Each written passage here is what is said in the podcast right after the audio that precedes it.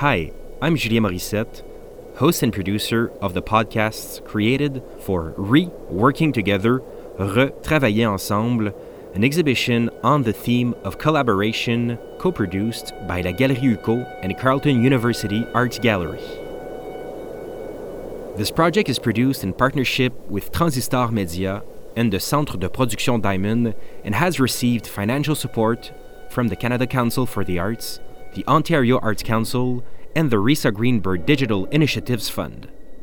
Reworking Together, Retravailler Ensemble is a partnership between the two university art galleries in the Ottawa Gatineau region working together and sharing resources to realize this project, all the while reflecting on the practical, symbolic, and ethical aspects of collaboration, underscores the ongoing importance of collaboration between institutions and in the advancement of curatorial and artistic practice.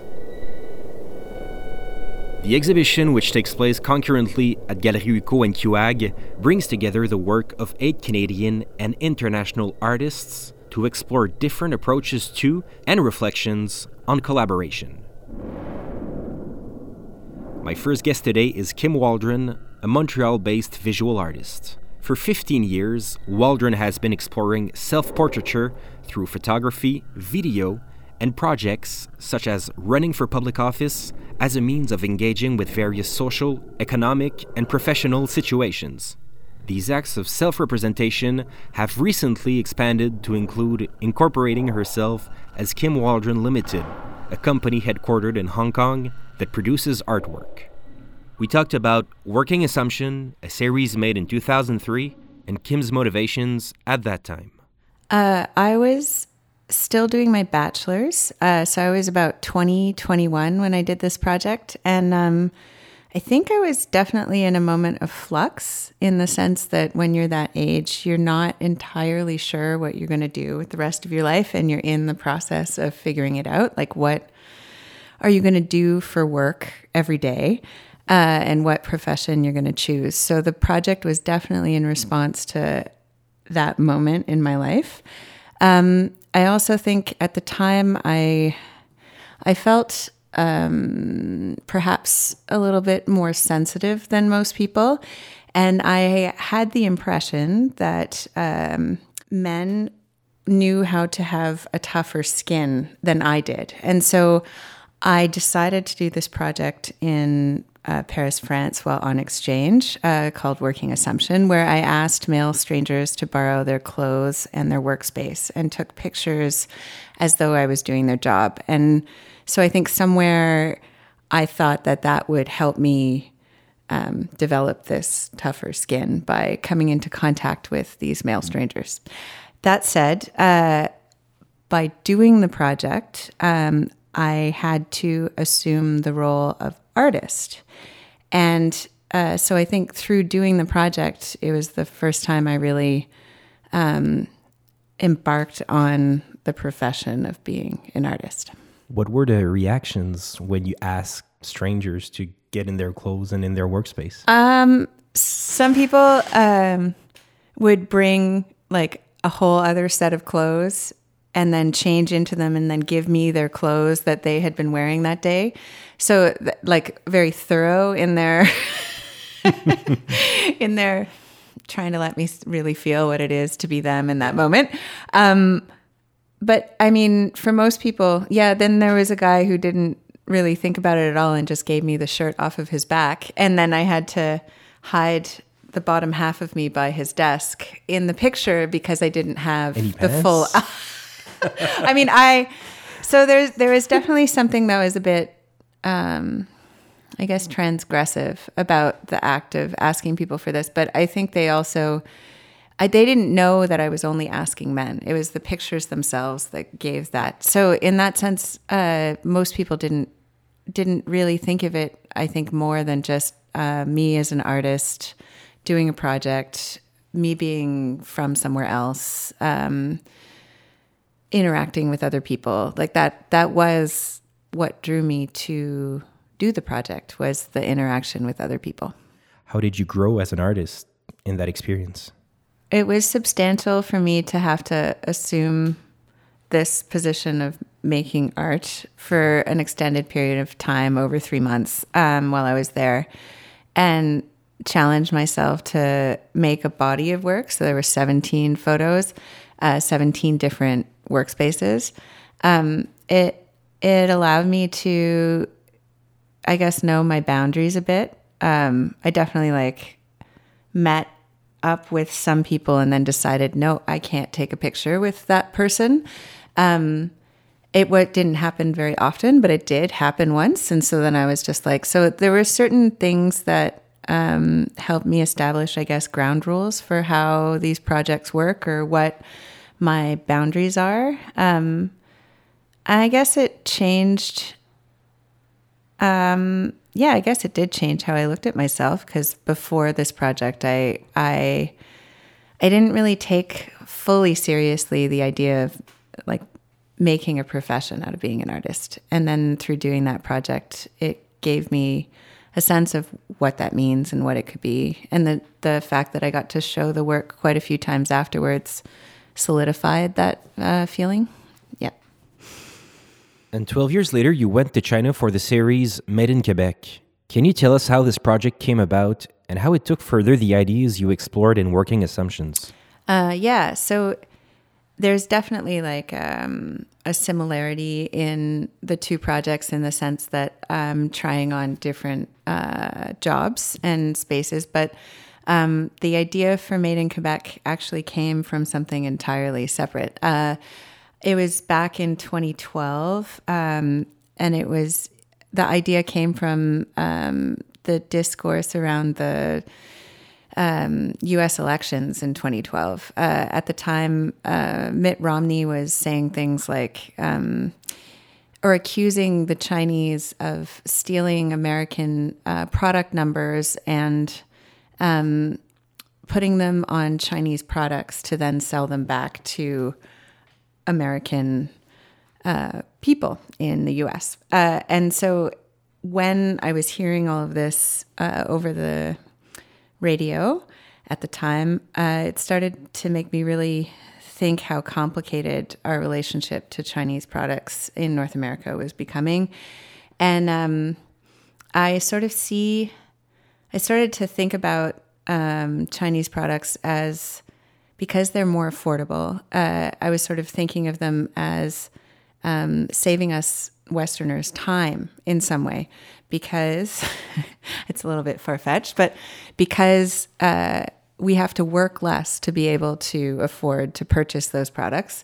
Um, so the project became about this idea of exporting myself, who's made in Quebec, as a product that would go and work for these Chinese workers for free to give them back some of the time that they save us. So that was sort of the beginning of the project. And both of these series were made in a context where language and cultural differences presented barriers, I think. Working Assumption in Paris and Made in Quebec in China. How did you navigate these challenges? With Working Assumption, it was easier in the sense that I had grown up in Quebec. So, like, I I could speak French, and uh, there are there were quite a few people that also spoke English in France. Um, that said, I think that it helped a lot that I was a student. Um, I I also chose to cold call people out of the yellow pages uh, for a lot of the spaces that I found, and uh, I chose to do that because uh, in workspaces people are more open to speaking to you than if you call them at their home. Um, and I think it helped that I was from somewhere else because I, I think a lot of people saw it as like helping me have some sort of cultural experience uh, in taking part in the project. Um, sometimes people would say no. so, so I the Catholic priest being a good example uh, in the sense that I got there and he was wearing his um, Catholic priest outfit, and he said, "Well, okay, you can take pictures, but not in my outfit, and and um, not in the Catholic priest outfit." And then I I looked at him and he wasn't wearing the habit uh, at the time. And then I said, okay, well, can I borrow the clothes you're wearing right now? And I'll use those to yeah. do the project. And then it would become part of the story that they didn't. And then he thought about it for a few minutes and then he decided to let me use the habit. Uh, I think, I guess, because to be open is sometimes perceived as better. At least that's how I interpret it at the in the moment. But I I don't really know. Like I I think um, I think with that project, I I learned that sometimes you have to be very persistent uh, in the sense that um, having a certain amount of conviction in what you're doing is important uh, to get people on board to take part. Um, in the case of um, Made in Quebec, it was definitely much more challenging in terms of language. Uh, in China, very little people speak English. Um, it was mostly the people associated with the art center that spoke English. Um, so every time I met with anyone or even tried to approach them about uh, taking part in the project, I needed some sort of interpreter. Um, and it became quite clear that the interpreter that I had hired um, was as much trying to learn English from me as helping me speak to people. Um, so I realized that I needed to work with the director uh, of the center. There, there's two directors, but one of them is Chinese, uh, Mei Li. And so she, it, we developed a way of working where she would contact potential participants beforehand and explain to them the project and what I was doing. And then I would show up with the translator, uh, and it would be more about the negotiation of how to take the picture uh, on site. That was what was negotiated with the translator. So they it, agreed at first when. Yeah, so yeah. There, you'd have this like exchange that was more nuanced between the director and the participants and then something that was a little bit more rudimentary when we actually got there in terms of what I could actually say in person because of just finances and how much things cost and what I could afford so this is what I could afford. And were they were the participants interested in your artistic process? I like it definitely shifted. Uh, I started with this idea, um, and it became less about giving back time when I got there, and more about um, well, for two reasons, it became less about that. Um, uh, the first few times that I met with people, I definitely worked for them in exchange for taking the photograph, doing the work. Um, but it proved to be quite challenging for lots of reasons. Um, one being that certain jobs were off limits for me because I'm a woman, and there's certain jobs that the people who own these factories uh, would say, no, you can't do that. You they wouldn't pre- let you? No. They would say, like, you could pretend to do it, but you can't actually do that job. And then they would let me do other jobs that women traditionally do. So, so there was that as a, a thing that affected how I approached making the work. Um, and then it just became like almost cumbersome. I was already asking a lot to take the picture, but then to add that they had to show me how to do their job and then give me the time to let me do the job, it became something that was not what I had intended in the first place. I didn't like it. Anyways, so to make But it, did you feel like you owed them something? So what was interesting about what I learned in the mechanisms of how things work in China is that there's a definite like people will do something for you with the expectation that you, they will get something back in return. And so it was a lot of I had to figure out what what did I have to offer that I could exchange because clearly my time was not working. um, and so I discovered that uh, Mei Li, the director, um, it was actually her contacts, uh, her family members, the people associated with the residency that help all the artists. Um, it's it's through her that the project was made possible because people understood that if they helped Mei or if they helped me, they were helping Mei do her job, and they want to help Mei do her job. So it became that that made the project possible, um, which was kind of great. Uh, like in the sense that then the pictures depicted um, work life in China, work life in Xiamen in particular, because uh, 28 or 27 of the 29 photographs were taken in Xiamen, uh, and two were taken in Beijing. Uh, and it also depicted the network that was around Mei. So that is um, this art center that provides services for lots of international artists. So you'd see lots of um, not traditional factories and what we imagine as factories, but like uh, artists come from afar to use uh, these art factories to make their artworks. So, in that sense, it was interesting to discover that. So in 2016, you created Kim Waldron Limited, an offshore company located in Hong Kong mm-hmm. that makes art. Mm-hmm. Can you talk about how incorporating yourself as an offshore company expands on your investigation of self portraiture? The project came after uh, running for public office. So in 2015, I I ran for public office in the federal election in the Papineau riding as an independent candidate. And I took this position as an independent uh, because I felt like we needed more voices in government. And I felt a little bit disillusioned by how much the big parties kind of function like a corporate entity mm-hmm. in the sense that all of the representatives of that party need to fall in line and follow um, what the party establishes as the um, discourse. And so I think that when I decided, and I, uh, so when I decided to open this company, it was to to try and um, explore some of the problematics uh, that are created by um, opening an, a company that that is a, a moral entity, and um, it liberates you from certain things, but it also uh, that liberation kind of um, brings some sort of um, it comes with a price eth- ethical yeah.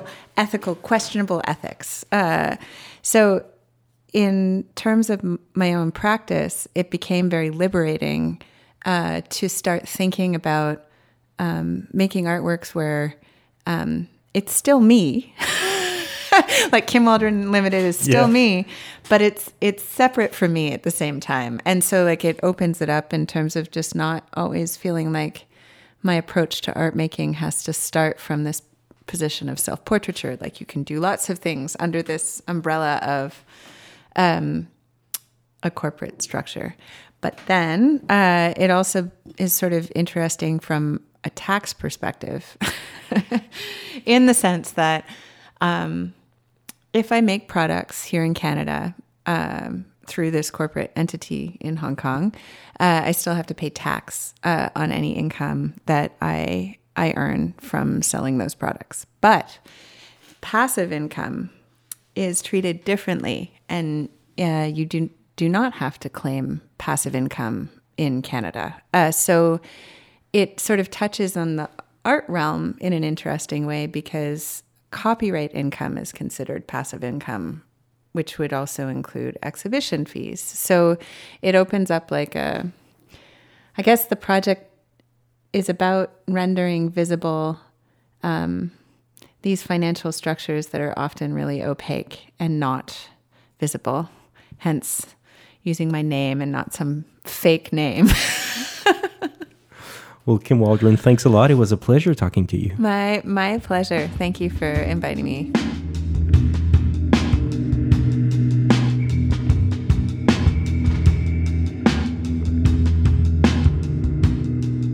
Ma deuxième invitée est Emmanuelle Léonard, une artiste qui utilise la photographie, la vidéo, le film, l'animation et le support papier-journal pour en faire ressortir de fortes significations sociales, culturelles et politiques. Emmanuel explore les conventions de la photographie documentaire, de presse et médico-légale, ainsi que celles de la surveillance vidéo.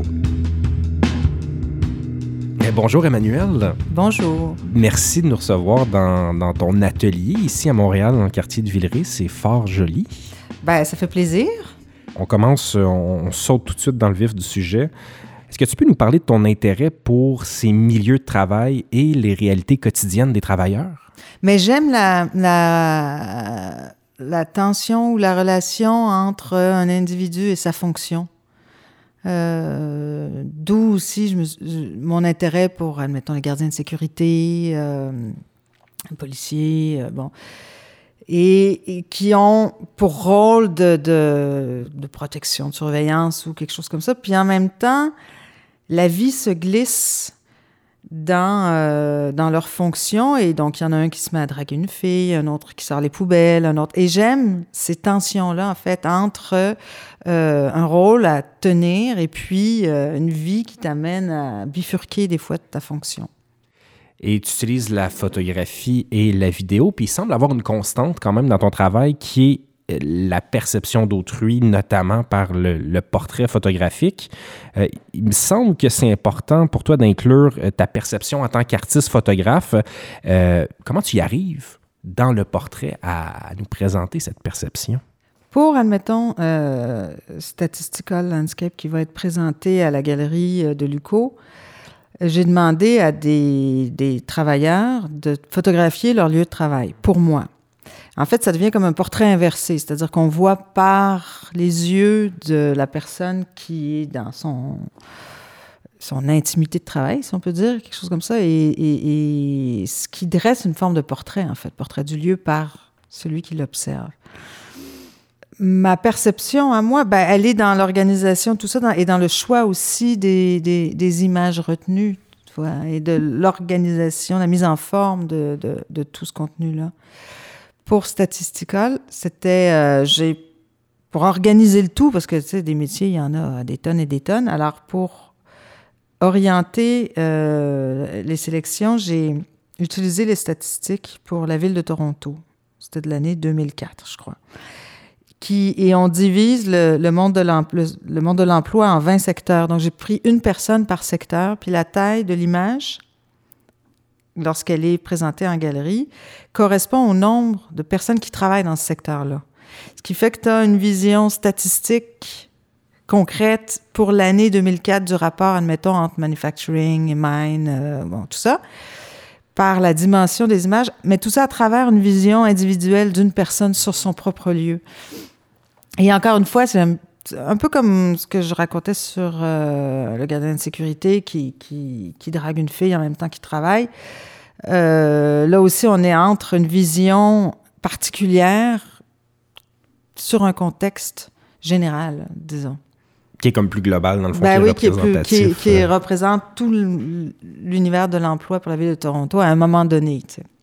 Euh, ta production euh, oscille entre un travail documentaire, même photojournalistique, qui euh, est pas sans rappeler non plus le travail de, ou même la philosophie, je dirais, du cinéma direct, du cinéma des artistes québécois dans les années 60-70. Est-ce qu'il y a un, un, rapprochement à faire avec le, mouvement du cinéma direct ou des distinctions?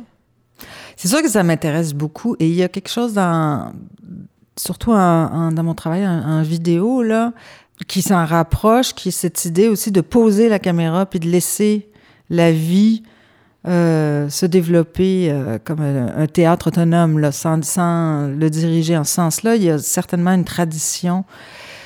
Euh, après ça, moi, je, je, j'œuvre dans le milieu de l'art contemporain, donc c'est des installations, c'est pas une diffusion télévisuelle ou cinématographique. Puis là, ça, c'est un autre univers. C'est-à-dire que la mise en espace est, est, est importante et participe aussi. Euh, ce, qui est, ce qui évidemment n'est pas le cas dans le cas d'un film diffusé euh, en, en salle. salle. ou à la télé. Avec Dans l'œil du travailleur et Les travailleurs, deux projets liés dans leur conception, c'était quoi en 2001-2002, début, euh, début des années 2000, euh, tu as remis des appareils photo à des participants volontaires pour qu'ils photographient leur espace de travail. On en a parlé un peu tout à l'heure. Comment tu établis le choix des collaborateurs? Comment tu vas les sélectionner?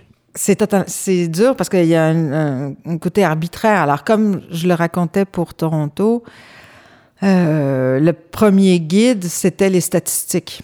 Donc, il fallait trouver une personne dans chacun des secteurs euh, donnés. Euh, pour Montréal aussi, j'avais un intérêt euh, pour euh, les statistiques qui découpent les secteurs. Puis après ça, j'ai ouvert beaucoup plus, euh, même à des, des, des secteurs qui sont pas statistiquement répertoriés, genre prostitution ou euh, bon. Puis j'ai inclus chômeuse et différents trucs. Après ça, ben, c'était de trouver des personnes. Et là, euh, je dirais qu'il y avait autant des demandes euh, officielles, comme les pompiers, par exemple. Je suis allée les rencontrer, tout ça. Je me suis essayée à, à l'usine GM et j'ai jamais réussi, tu vois, à trouver quelqu'un. Ça, c'était à l'époque où il y avait GM à Boisbriand, là, qui est fermé depuis. Et euh, incapable. Donc, il y avait aussi beaucoup de refus. Le fait de passer par les yeux des, des, travailleurs, ça me permet aussi de dans des endroits qui sont souvent fermés, auxquels on n'a pas accès. Et donc, à travers leurs yeux, on pénètre dans ces univers-là. Par contre, c'est ça. Il y a des endroits où je n'étais pas capable de rentrer. Point. Est-ce que tu devais présenter ta soit par, par une volonté de ta part ou une demande des, des gens qui participaient, est-ce que tu devais en long et en large présenter ta démarche artistique? Oh, ça dépend, ça dépend. Ça dépend qui je rencontre. J'ai rencontré un prêtre, alors avec lui, j'ai discuté long, longuement, puis, puis là, oui, il euh, l'a fait. Euh, puis d'autres, oui, oui, sans poser de questions, donc ça dépend. Euh, toujours en, se fiant aux œuvres euh, dans l'œil du travailleur et les travailleurs, tu y greffes aussi des photos que tu as prises, donc pas seulement des photos prises par les participants, dans la mesure où tu es l'auteur de l'œuvre, puisque tu choisis, entre autres, ben, les photos à conserver et la technique pour les exposer. Comment tu perçois ton rôle à toi dans cette collaboration? Ben, D'abord, je la crée. je, je fais les photos au sens où je les demande. Euh, après ça, effectivement, je sélectionne laquelle va être euh, retenue euh, pour, pour intérêt à titre d'information, puis ses, qualités esthétiques, bon, toutes sortes de... Donc là aussi, je, je, je, je sélectionne, je dirige et je, je décide. T'as le mot final. Le mot final, c'est comment tu détermines si un projet artistique va être mieux servi par l'emploi de la photographie ou de la vidéo? Parce que tu touches aux deux médiums et ben, c'est à quel niveau que cette décision-là va se prendre puisque c'est assez difficile de faire les deux en même temps? Euh, comment je décide? C'est vraiment un rapport au temps. Ça, dépend ce que je veux qui arrive dans, dans l'image. Mais c'est vrai que je considère la vidéo assez proche la photographie pour moi. Tu sais, le cadrage est fixe. Euh, pas de mouvement de caméra. Il euh, n'y a pas de direction, comme je le disais, en ce sens-là. Euh, ça reste très descriptif de ce qui se passe. Donc, la, manière d'utiliser la vidéo, elle est proche, proche de la photographie. Mais après ça, il y a évidemment comment est-ce qu'on fait le montage. Et puis que là, on commence un aspect narratif qu'il n'y a pas en, photographie. Donc, mais au début, la première fois que j'ai fait la, que j'ai utilisé la vidéo, c'était pour, euh, pour avoir la voix, en fait. C'était des adolescentes à qui euh, je demandais de me décrire c'est quoi une belle photographie, puis c'est quoi une laide photographie. Donc, elles ont 13 ans à peu près. Et elles étaient dans une salle de classe et la caméra était quasi... Euh, euh, donc, était sur elles. Il y avait un, un aspect très typologique parce qu'en fait, c'est elle même, même cadre, c'est la jeune fille qui change dans, dans ce cadre-là. Et euh, elle tentait tant bien que mal de répondre à la question qui n'est pas une question très facile. c'est un peu vache. Donc, c'est là où je, c'est une des premières fois où j'ai commencé à utiliser la vidéo. J'en avais fait un peu avant, mais pour avoir le, la parole. Mais sinon, il y a un côté hyper euh, statique et photographique c'est comme une... Dans mon utilisation de, l'image en mouvement. C'est comme une photo qui prend... Mais pas qui prend vie, parce que la photo a mm. déjà une vie quand même, on s'entend, mais donc d'aller chercher la dimension qui est la parole, dans ce cas-là, mm. donc le, son. Oui, tout à, fait. Euh, dans le cadre de l'expo euh, qui a lieu à la Galerie de Luco, l'ensemble de ton corpus d'œuvres sur les travailleurs se retrouve réuni pour une première fois. Comment tu envisages cette relecture de ton travail? Parce que c'est quand même une dizaine d'années après la production des œuvres. C'est excitant. J'ai hâte de voir ça. Non, mais c'est vrai que c'est le fun parce que euh, c'est le fun de, revoir des, des, des, œuvres euh, qu'on n'a pas vues depuis longtemps. C'est le fun de les voir ensemble, cohabiter. Et c'est vrai que c'est un, un sujet euh, important dans, dans, dans, mon travail, là, qui revient, le, le, travail, justement, le monde du travail. Et euh, donc, j'ai hâte de voir ça. Bien qu'il n'y ait pas d'œuvre vidéo, là, ça va être que, que photo, mais avec des, imprimés aussi, le journal, tout ça. Non, ça va être, ça va être euh, intéressant de voir comment on va faire cohabiter tout ça. Pour plus d'informations, visitez galerie.uco.ca et qag.ca.